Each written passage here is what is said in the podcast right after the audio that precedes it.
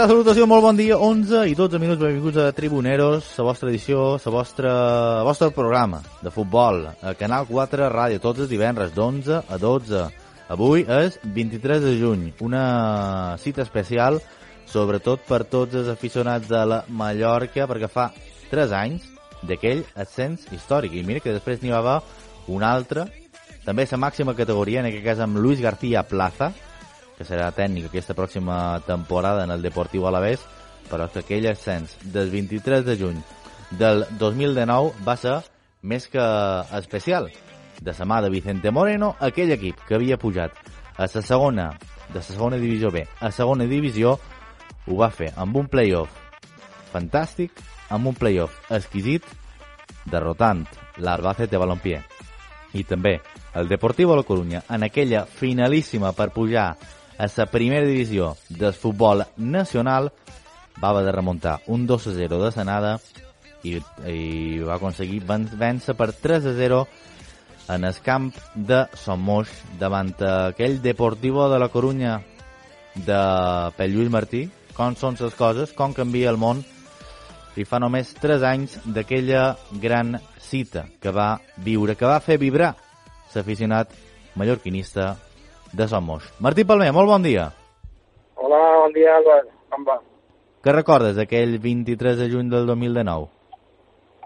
Ah, molt bé, també tenen molt de records en esquer, perquè va ser, ha estat un dels temps que hem viscut amb més, més intensitat, tenint en compte que venien de, bueno, de segona B pràcticament, havíem ascendit a segona el primer any, i bueno, esperàvem, diguem, un any no quería mantenir-nos, però tenim un any tranquil.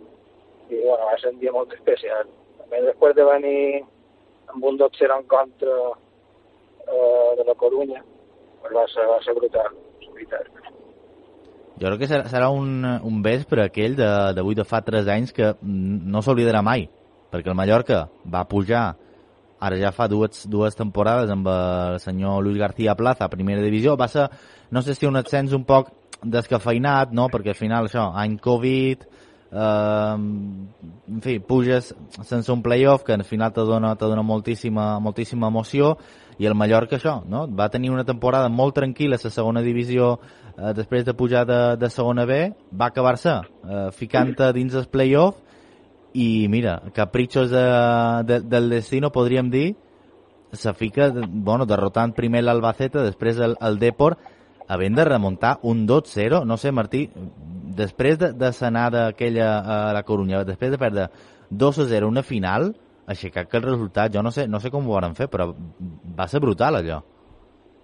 Bueno, mem, l'equipo tenia una mentalitat guanyadora i en aquest sentit estava ordenat d'una, només que va partit de la Corunya, eh, ja la realitat que estava i la motivació que tenia de que era petit de tornada, però bueno, no deixa de que un 2-0 era complicat, saps?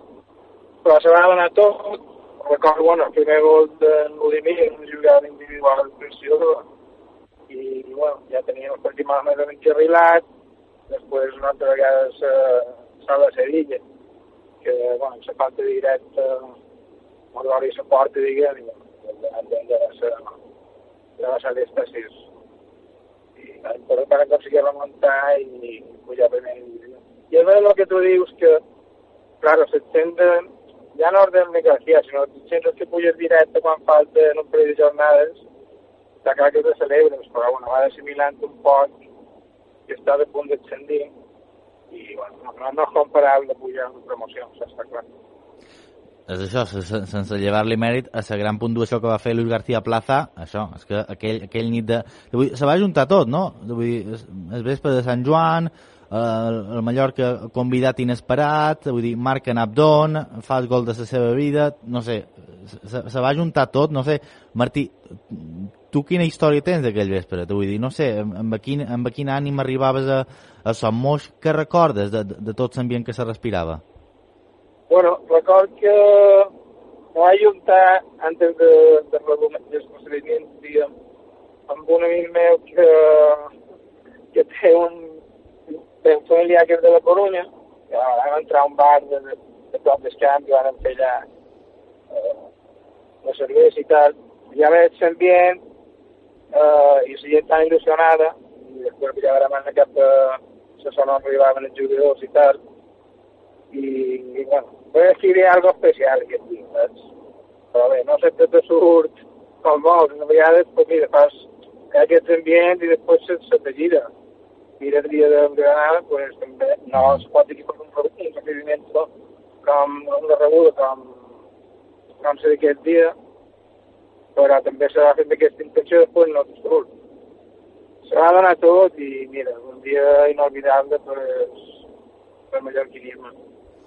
I tant que sí. 3-0 va guanyar el Mallorca en aquell partit inolvidable davant el Deportivo de la Corunya. Ara mateix, eh, quan un repassa l'alineació, és impossible no, no emocionar-se.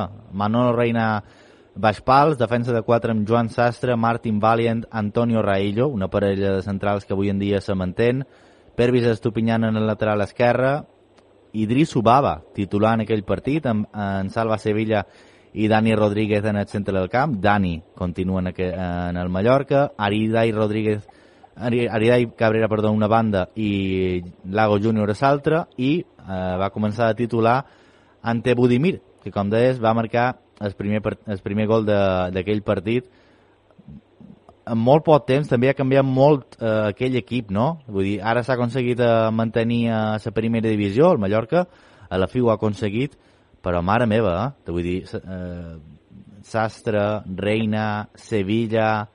Uf, ostres, eh, gent que ha donat molt en aquest club. Sí, ja en queden pocs, però bé, serà, perquè bé, és inevitable, però els canvis de cicle no, no queda més remei que, que anar renovant les plantilles i, bueno, de categories diferents també, cada any també. I bé, sí, són jugadors que quedaran per sempre, diguem, a la memòria dels, del mallorquiní, encara en queden qualcuns, com tu ben dius, crec que són, no sé, són dos o tres eh, aquest dia, i bueno, passarà igual, perquè d'aquí uns anys eh, també hauran de partir, supos, però sempre quedaran a la memòria del mallorquinisme. Jo aquell any record que ho, ho vaig veure de, de, de la distància, jo vivia, en aquells anys vivia a Anglaterra, i, i no, no, sé, no sé què dir-te, no, no sé com, com descriureu, però jo sentia que, no sé, el, el Mallorca tenia la possibilitat de remuntar, que un 2-0 tampoc no, no era un resultat que... Jo, jo crec que en aquell context el Depor estava més obligat a pujar que el Mallorca, no? Vull dir, el Mallorca, això, arriba amb una, amb una reacció impressionant a, a la recta final de Lliga, però durant la temporada, això, va estar poques setmanes en playoff, no? Te vull dir, va ser un sí, equip en, en zona sí. tranquil·la, però eh, no, no va estar mai no, ni, ni tercer ni quart, te vull dir, va estar, en fi, mitja taula i al final va agafar una, una ratxa que el va dur, això, eh, diuen que és que puges és que agafa millor, millor tramo final de, de Lliga.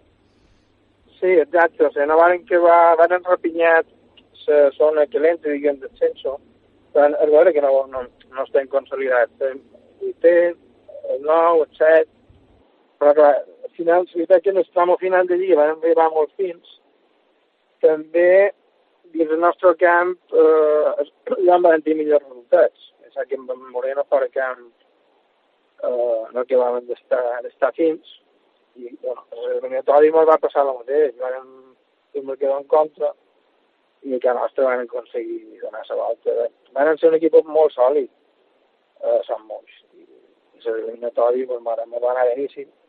I bueno, l'entrada d'en Bava també va ser aire, perquè era un jugador que apenas havia comptat, és titular en Pedraza, i bueno, el que són les coses... Eh, algo per escutar el que ha passat en guany amb Batàvia, pues, entrada d'un jugador que també te, motiva la resta o, o combina bé el grup i va fer dos partits, dos darrers molt bons, sobretot els darrers, i bueno, van aconseguir remuntar l'eliminatori.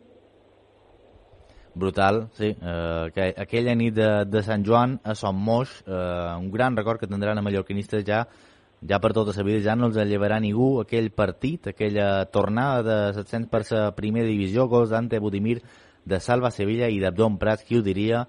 L'únic que segueix eh, d'aquests tres a, a l'equip és el davanter d'Artà, que seguirà sent una temporada més. Martí, eh, bueno, de moment és pràcticament eh, dels pocs davanters centre que té ara mateix el Mallorca a la seva plantilla a l'espera de, de que arriben reforços. El Mallorca de moment només ha anunciat no? qualcun moviment de, de mercat, com és, per exemple, que Joan Sastre se'n va, que Brian Olivan també se'n va, i que Pablo Mafeo serà bueno, eh, és lateral dret titular si no se'l lleven abans pràcticament eh, seguim en la pel·lícula de, de quan vàrem acabar la Lliga. A falta de, de moviments, no sé, Martí, eh, en què se pot aferrar ara mateix els, els mallorquinistes? Estem a l'espera que el club anunciï més, més moviments.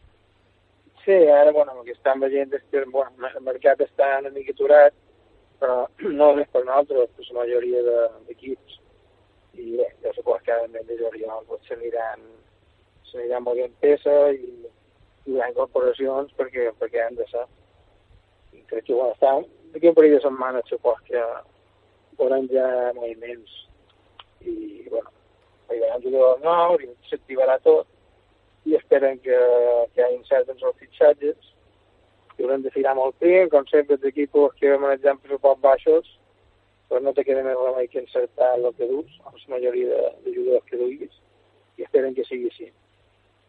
Lo eh, més pròxim que ens ha anunciat el Mallorca és que dilluns que ve s'ha de a terme la presentació de la campanya d'abonats 2022-2023 ja de cara a la pròxima temporada. Home, supos que com a mínim il·lusionats no, de, de tenir aquella grada sol que eh, el Mallorca vol que estigui llesta per, per l'inici de, de Lliga. Avui, per cert, també se sorteja el calendari, així que, bueno, com a mínim un, un al·licient, no? Vull dir, coses, coses noves de cara a a la pròxima temporada. Ja dilluns, presentació d'aquesta campanya d'abonaments i divendres, dia 1 de juliol, se presenta la nova camiseta. Bueno, a poc a poc, eh? el Mallorca tampoc és que doni totes les notícies de, de cop. Eh, sembla que, bueno, bueno s'estan prenent eh, en sèrio lo de descansar l'estiu.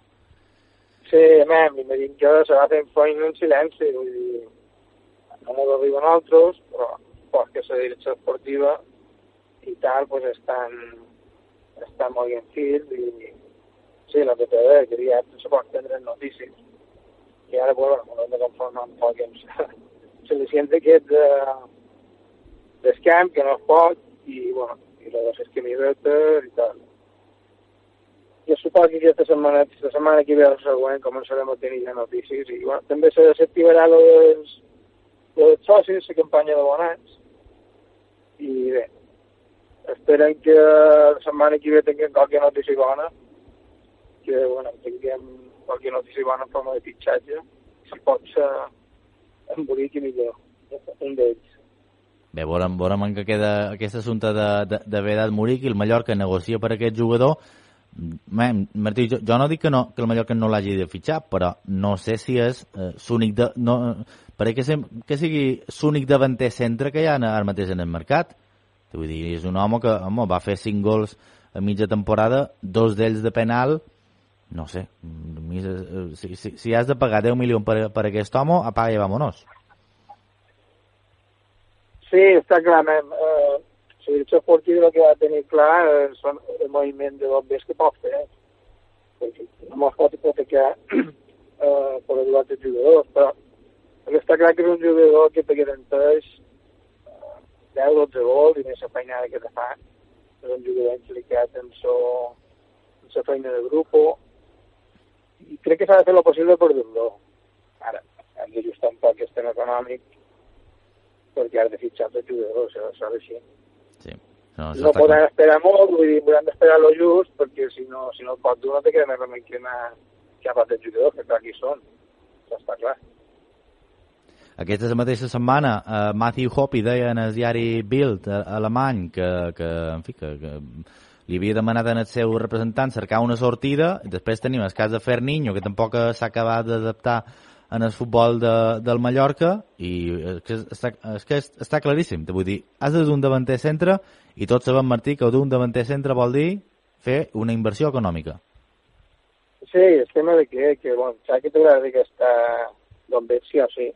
Per tant, has d'analitzar si, te, si te val la pena fer una oferta forta per aquest jugador i fixar-lo en propietat. Eh, bueno, cosa, de, cosa del club, però s'han de, de decidir aviat, saps? Perquè, bueno, Millor si pot fer temporada en l'equip, malgrat conegui ja el grup, si pot començar a entrenar la pretemporada amb ells, pues molt millor. Hem d'esperar, m'he que decideixen. Sí, menys que passa amb el Mallorca. El que sí que sabem és que la tornada en els entrenaments se produirà ja dia 4 de juliol.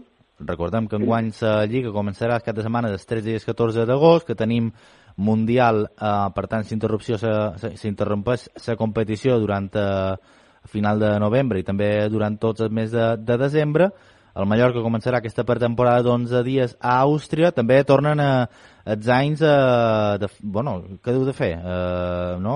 Jo recordo aquells anys de, de, de Gregorio Manzano i etc i companyia pretemporades eh, per, per allà per Àustria. Vull dir, allà s'està molt bé, eh, Martí?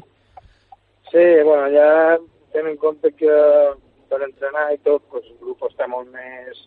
Les temperatures són molt més eh, baixes que aquí, no s'ha d'entrenar sempre molt millor entrenar en, en 20 graus, en 15, que no, no els 30 que tenim la majoria de puestos, ara.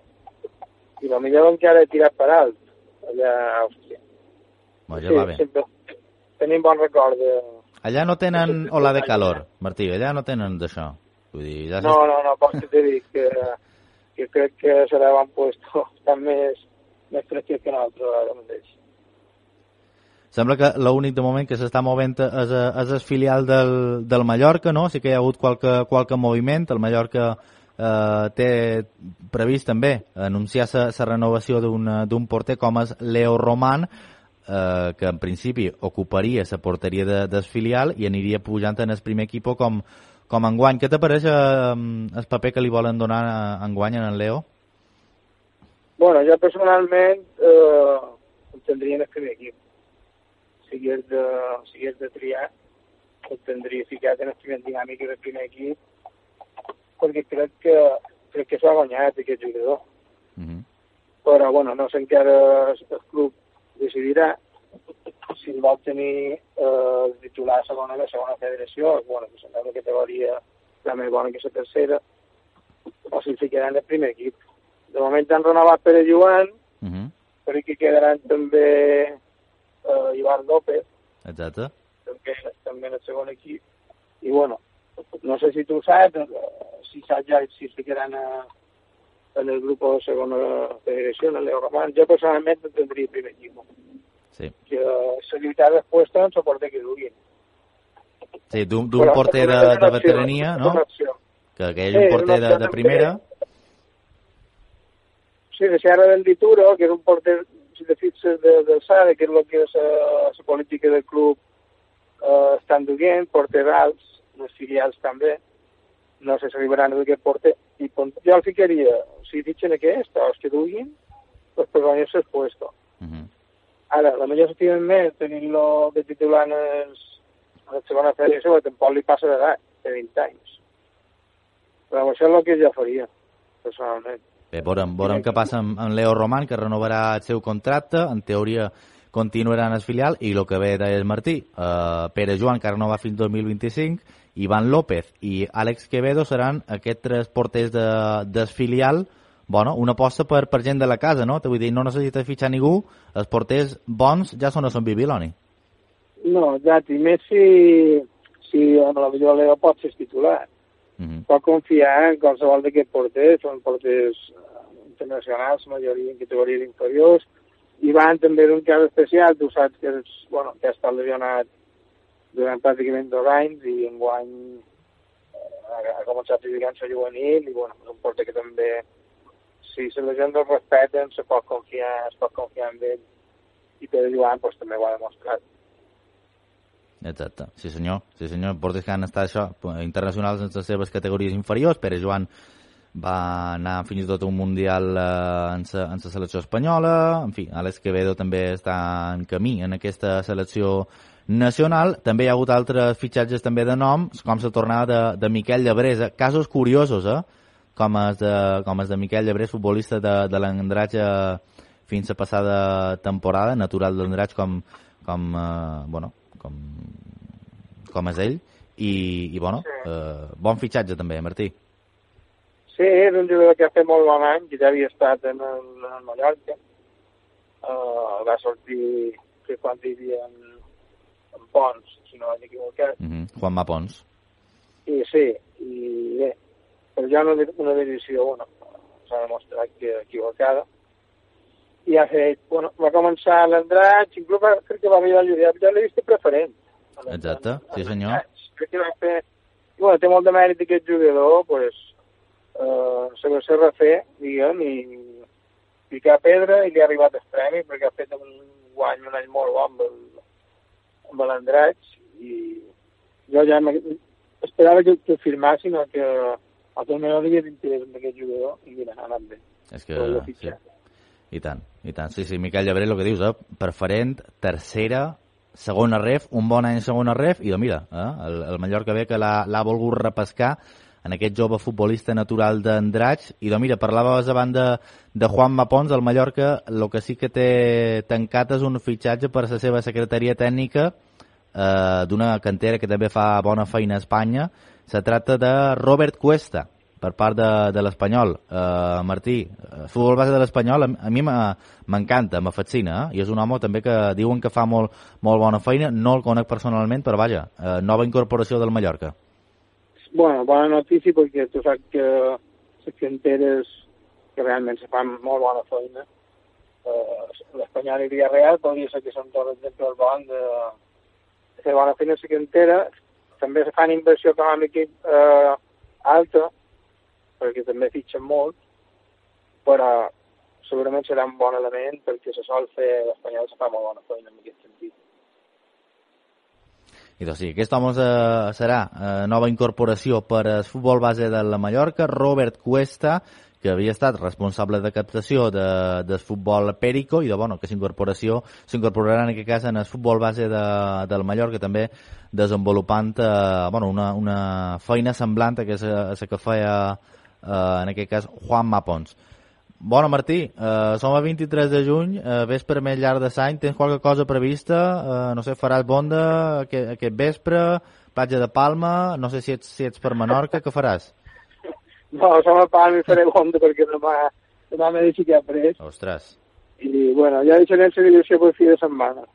Bueno. No serà impossible, no serà impossible.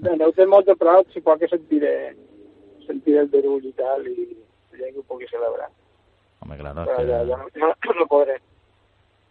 Bueno, qualque cosa... Bueno, Martí, si no aprofites cada setmana tampoc no passa res, vull dir... Sí, Passa que... la setmana l'aprofitarem.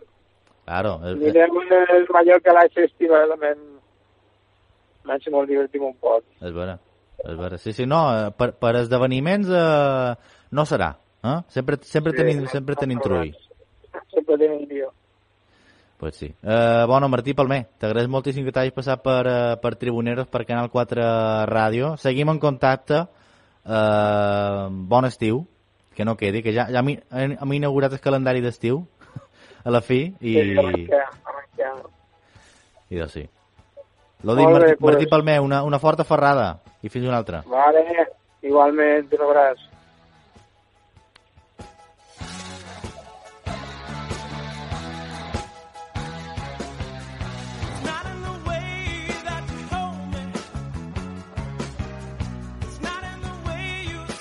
Venga, que son las 11 y 36 minutos, Tribuneros, Canal 4 Radio, Gaby del...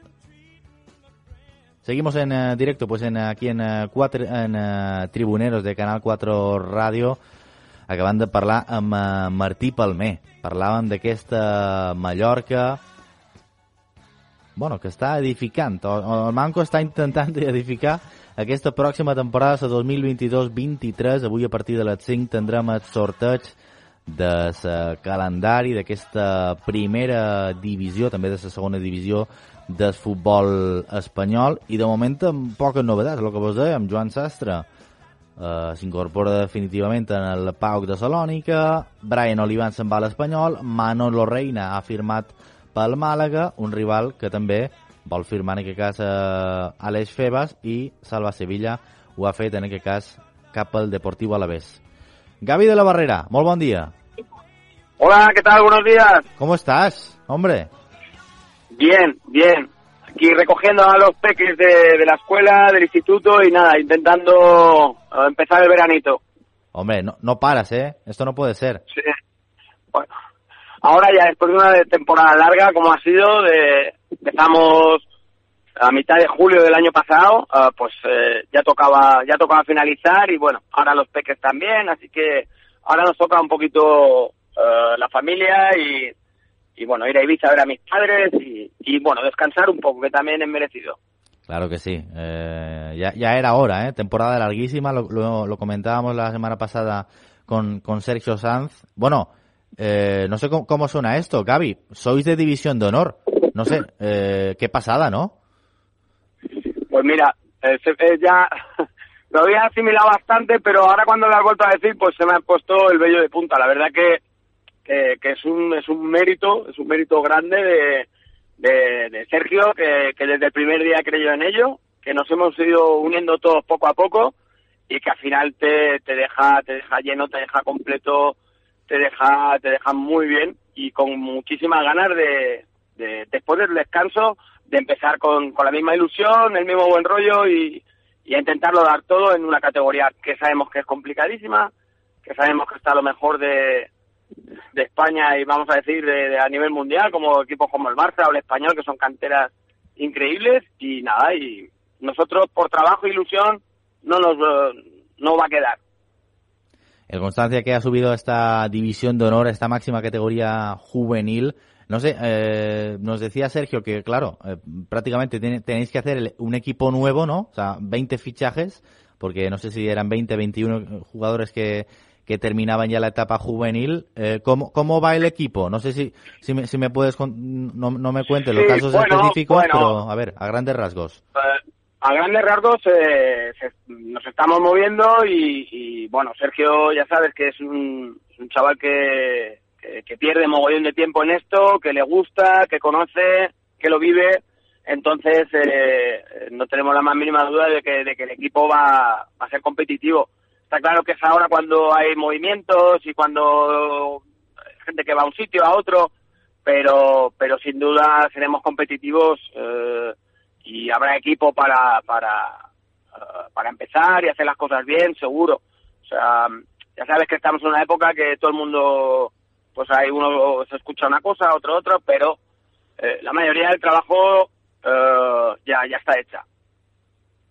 Claro que sí, es una, es una etapa también eh, bonita, ¿eh? No dura, no dura mucho. Eh, Sergio nos dijo que, que tuvo la oportunidad como jugador de jugar esos dos años en, en la División de Honor y es prácticamente lo más parecido que tendrán muchos eh, futbolistas, muchos jóvenes jugadores de estar en, en esta categoría, ¿no? Los mencionabas, Barcelona, Español, en fin, Zaragoza, eh, DAM, Girona, en fin, es, eh, te, te sientes futbolista a todos los efectos a estas edades.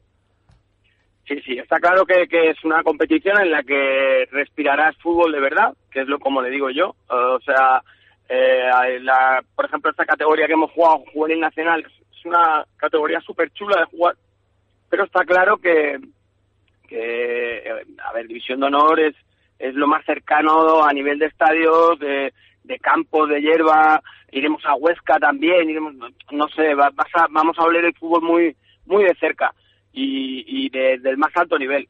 Eh, por lo tanto, pues eh, ya te digo, eh, tenemos que apretarnos bien los machos, eh, intentar intentar juntarnos, hacer una buena piña como hicimos el año pasado y, y, y a través de ahí, pues pues nada, por lo menos competir y, y prometer que, que, que lo vamos a dar todo, porque porque no nos queda otra. Esto ya lo, lo, lo sobreentiendo, porque si, si estáis trabajando en ello, bueno, pues ya sobreentendemos que se renueva el cuerpo técnico de- por completo, ¿no? Es decir, se- seguís los que, los que estáis. Estamos, eh, eh, la verdad es que estamos todos, continuamos. eh, en principio sabemos que, que, que está Chim, que están los delegados, que continúo yo con Sergio. No sé si hay una alguna nueva incorporación, que creo que sí, eh, pero pero el, el grupo, el, el- el grupo más eh, del año pasado que, que, teníamos, el, el, núcleo duro se puede decir, eh, continuamos. Y además es que eh, yo creo que no puede ser de otra manera, ¿no? O sea, disfrutar de lo que tanto te ha costado durante el año anterior. Yo este, es- este será mi tercer año que, que estoy con, con Sergio y, y la verdad es que creo que es algo, nosotros además lo hablamos hace meses ya y, y que continuábamos juntos, que si estaría bien disfrutar juntos de la misma mm, de, de disfrutar de esto que nos va a pasar, eh, que, que va a ser muy bonito y, y en principio se, se dijo que sí, o sea que eh, ahí estaremos todos arrimando el hombro e intentando hacer lo mejor posible. Claro que sí, hay que disfrutar de, de esta Lo que categoría. nos da, lo que nos da mucha pena, lo que nos da mucha pena es, es, eh, es que los jugadores que hemos tenido eh, que se merecen, bueno, eh, lo, más grande del mundo y de hecho eh, están todos en Menorca, están el míster, está los delegados, está, bueno, está todo el mundo, está el, psicólogo por supuestísimo, Jaume Amat, eh, bueno, eh, está todo el mundo allí y hay, hay que darle un, un abrazo a todos y les echaremos en falta del primero al último muchísimo, muchísimo, porque porque ha sido un año muy bonito, muy bonito. Hombre, hay que disfrutar también. Hombre, si me dice que todos están en, eh, en Menorca, en, ciudad, en Ciudadela... Efectivamente, están todos ahí, con las riagas allí. Eh, o sea, y además están todos como una piña, es que, que eh, el fútbol, aparte de darte muchas cosas que te da, pues te da estos, estos momentos de, de unión, de, de, de, grupo, de, de amistad, de, de- no sé, que, que esto sí que más tarde o más temprano, pero siempre estaremos algo nos ha unido y dentro de 10 años, como me pasa ahora con los que llevaba cuando era Levin, pues mm, pues poderle ver y tomarte una Coca-Cola con él y darte un abrazo, pues eso eso es lo que al final te queda del deporte, yo creo. Claro que sí, es, es, eh, bonito, es precioso, es una etapa, eh, lo que dices, eh, breve, intensa, pero bueno, hay que disfrutarla así como así como se pueda. Eh, Gaby, te agradezco mucho que te hayas pasado por Tribuneros por Canal 4 Radio, lo que dices, eh, verano, hay Pues- que hay que desconectar un poco, disfrutar y nada, lo que lo que venga, eh, lo que se preste. Claro que sí, pues eh, gracias a vosotros por acordaros de nosotros y que, que todo el año vais eh, pues eso, haciendo un buen trabajo también y una labor de seguimiento y que, y que nada, que cuando podáis también a descansar y el año que viene nos juntamos todos otra vez. Claro que sí. ¿De acuerdo? nos dijo Sergio que, te- que cada uno prometió una cena por, por, por subir, así que hay como 50 cenas pendientes, ¿no?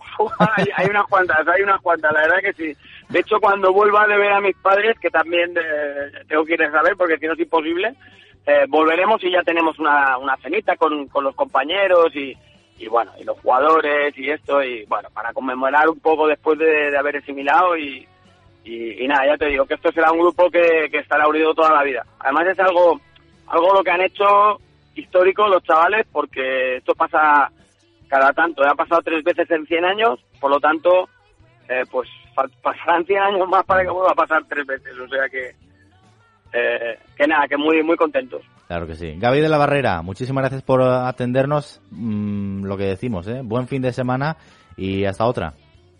Muy bien, muchísimas gracias, un saludo fuerte, que vaya bien. Hasta luego.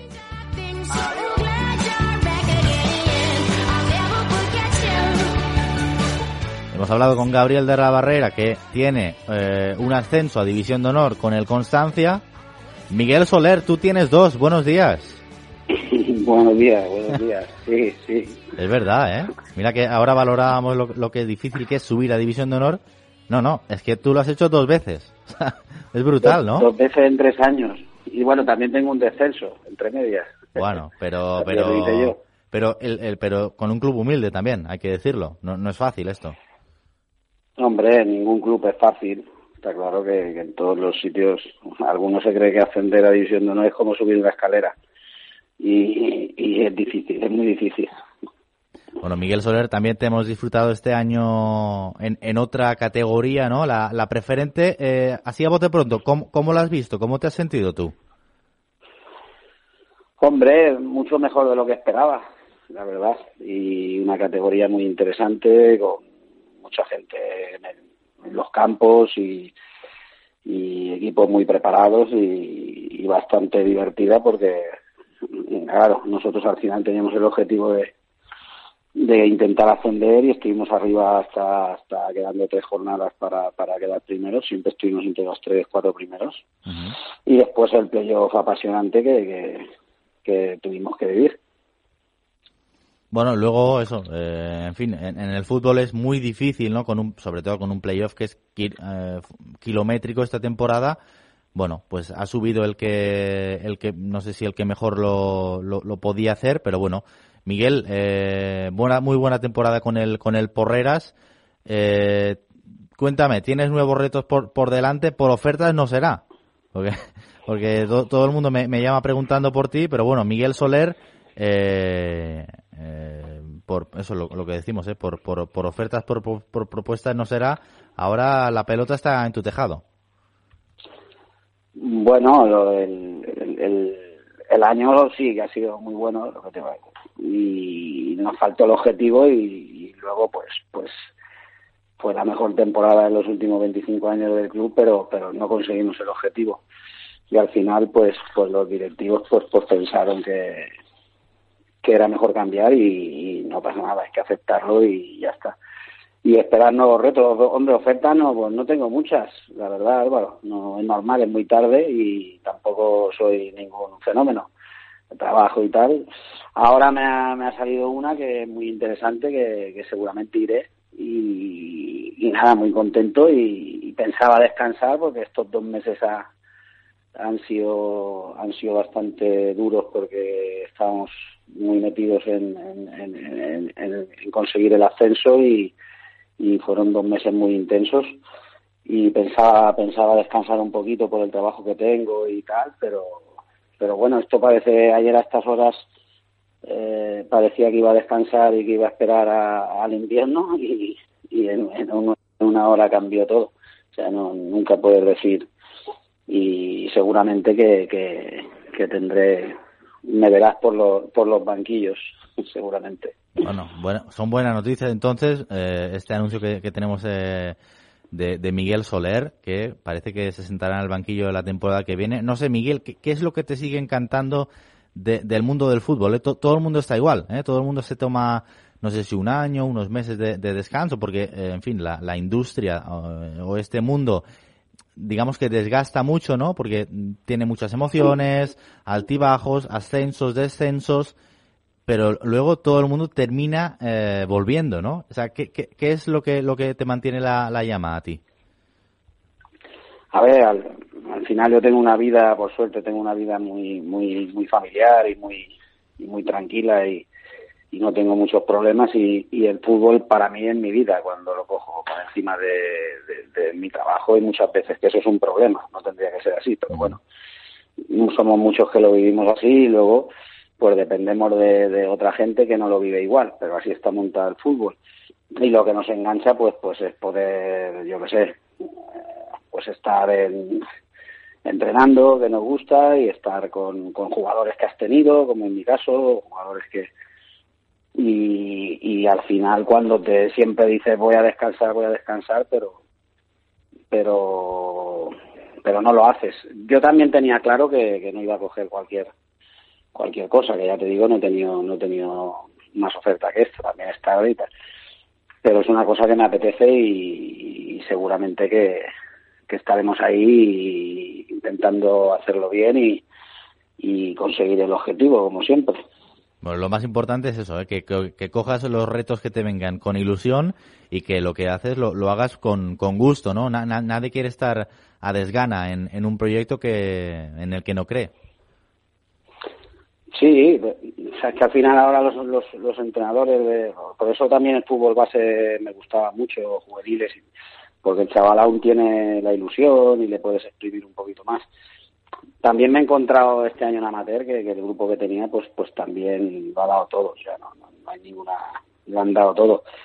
Pero pero nosotros los entrenadores pues pues lo vivimos mucho para lo que luego lo viven y es normal, porque es que es mejor vivirlo más tranquilo el fútbol y luego uno pues se te va de viaje, el otro y nosotros pues eso los entrenadores pues aunque seamos malos, pues no lo concebimos porque vivimos por y para el equipo, o sea, estamos pensando todo el tiempo y, y luego pues pues eh, cuando ganas estás contento ese día, al día siguiente ya piensas en el, en el otro partido, depende mucho del, ya te digo, como el año mío ha sido un año para intentar quedar primero, pues cada día eh, y, y eso pues pues pues pues te desgasta pero pero te lleva grandes satisfacciones siempre y eso al final tienes que intentar cuando pasan los días y las horas y tal pues te intentas quedar con lo bueno eh, que has tenido durante el año y, y mira y ya bueno hemos hablado un par de veces tú y yo y ya te decía esperar y tal porque esto y mira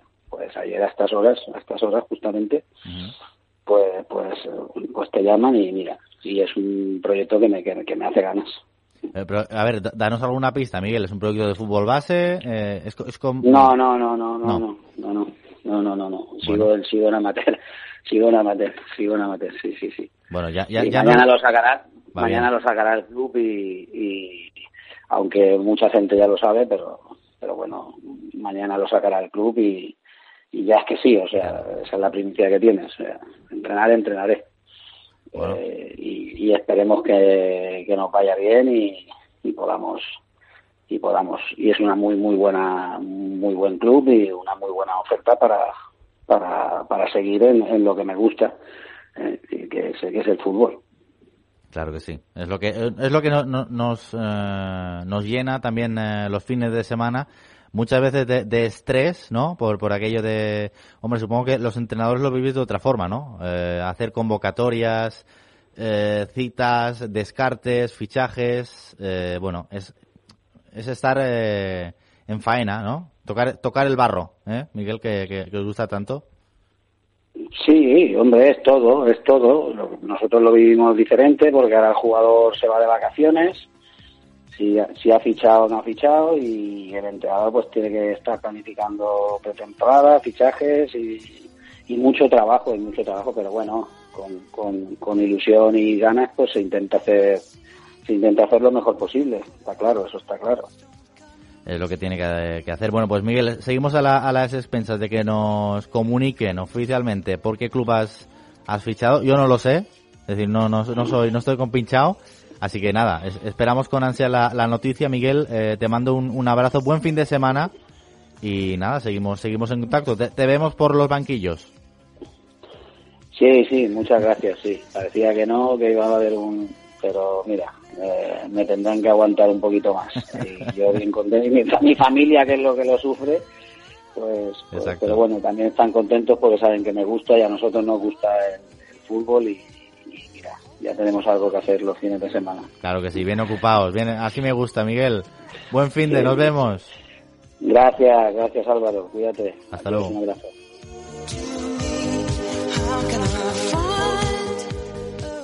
José Tirado, muy buen día, muy buenos días. ¿Qué tal? Buenos días. director general del, del Palma Futsal, horas previas a un partido histórico, ¿eh? Lo vimos el otro día disfrutando al Palma Futsal, no pudo ser ante todo un Fútbol Club Barcelona, gran partido del conjunto palmesano, pero bueno, ahora digamos que se juega una segunda final en Somos.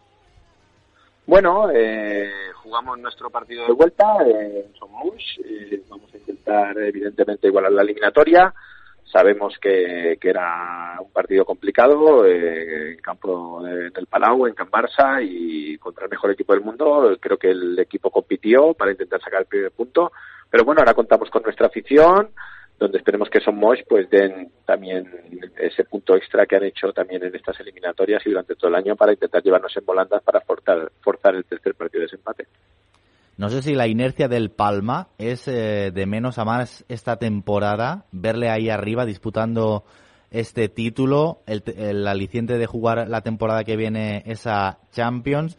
En fin, eh, no hay motivos para, para esquivar la gran cita de este, de este fin de semana. ¿eh? Eh, Palma, Fútbol Club Barcelona, ya el Palma ha sentado como, un, como uno de los grandes. ¿eh?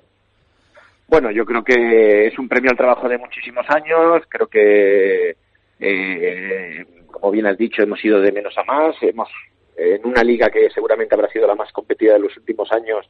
Creo que meternos en la final por la mejor liga del mundo contra todo un Fútbol Club Barcelona y sobre todo, pues lo más maravilloso para nosotros, pues poder participar el año que viene en la Champions League. Yo creo que es extraordinario para el deporte balear y evidentemente para la familia del Palma. Claro que sí, llevar el nombre de, Palma por todo el continente europeo. Esta gran cita que tiene el Palma Futsal ante el Fútbol Club Barcelona. Habrá quien quiera apelar a la, a la épica, eh, José, pero es que el Palma ya, ya le hemos visto remontar eh, eh, eliminatorias, ya le hemos visto ganar al, al Barcelona. Es decir, eh, si empata eh, y fuerza el tercer partido, no sería nada nuevo. No, como te digo, yo creo que hemos demostrado ya en varias ocasiones que somos capaces de ganar al Barcelona, eh, no solo este año, creo que en los últimos años y, como digo, nuestro objetivo ahora es ganar nuestro partido en nuestro campo con un Somos que va a ser impresionante y, y forzar ese tercer partido que estoy seguro que va a ser igualadísimo, ¿no? Pero todo pasa por, por ganar el sábado. Sí, eh, es una gran cita para el fútbol sala que, se está sentando también como una- un, deporte muy a tener en cuenta gracias, eh, sobre todo gracias a, a vuestro eh, gran trabajo, vuestra gran tarea, llevando a, a este equipo que ya es un referente, no solo por estar en la primera división, sino por pelear por títulos. No sé, José, eh, ¿tendrá algo, algo de especial esta gran cita que tenemos ante el eh, Fútbol Club eh, Barcelona? Eh, no sé si eh, he, leído por, por ahí que se va a hacer una, una especie de, de homenaje a, a uno de los grandes baluartes de ese club, como Miquel Jauma. Bueno, yo creo que ya estar aquí, jugar una final, pues ese homenaje que Miguel durante muchos años ha trabajado, ha invertido, se ha ilusionado, nos ha ilusionado a todos para, para llegar a, que el Palma pues sea uno de los mejores clubes del mundo. Y yo creo que con, con, la posibilidad ahora de, habernos clasificado para la final de la liga y, poder participar en la Champions, pues hoy por hoy eh, eh, el Palma Futsal será uno de los dos representantes con el Barcelona que representarán la mejor competición del mundo, eh, ya no solo al fútbol sala balear, como te digo, a la isla de Mallorca, a la ciudad de Palma y, y al deporte balear, ¿no? Yo creo que desde el 2001 que el Mallorca jugó la Champions, no hemos tenido otro equipo deportivo compitiendo en Champions y, yo creo que qué mejor homenaje a una persona como Miguel, que es el que nos ha enseñado el camino, que aunque no esté, sigue estando presente aquí eh, con la misma filosofía y, el- la misma forma de trabajar y entender el, el fútbol sala y, la gestión como él nos mandó.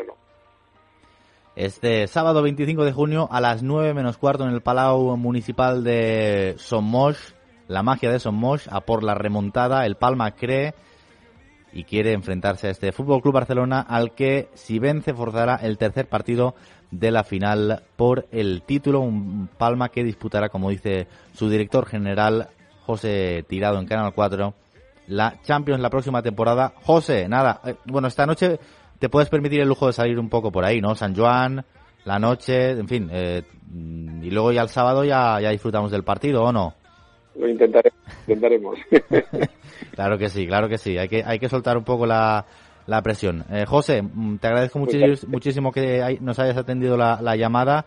Eh, ahí estaremos en, en Somos para apoyar al Palma este sábado a las 9 menos cuarto. Un abrazo y, y hasta otra. Venga, muchas gracias. Venga, son las 12 del mediodía. Hasta aquí nuestra cita con eh, Tribuneros. Hoy el eh, fútbol y también hemos tenido espacio, como no puede ser de otra forma, para el Palma Futsal que disputa una auténtica finalísima este sábado a las 9 menos cuarto en el Palau de Somos.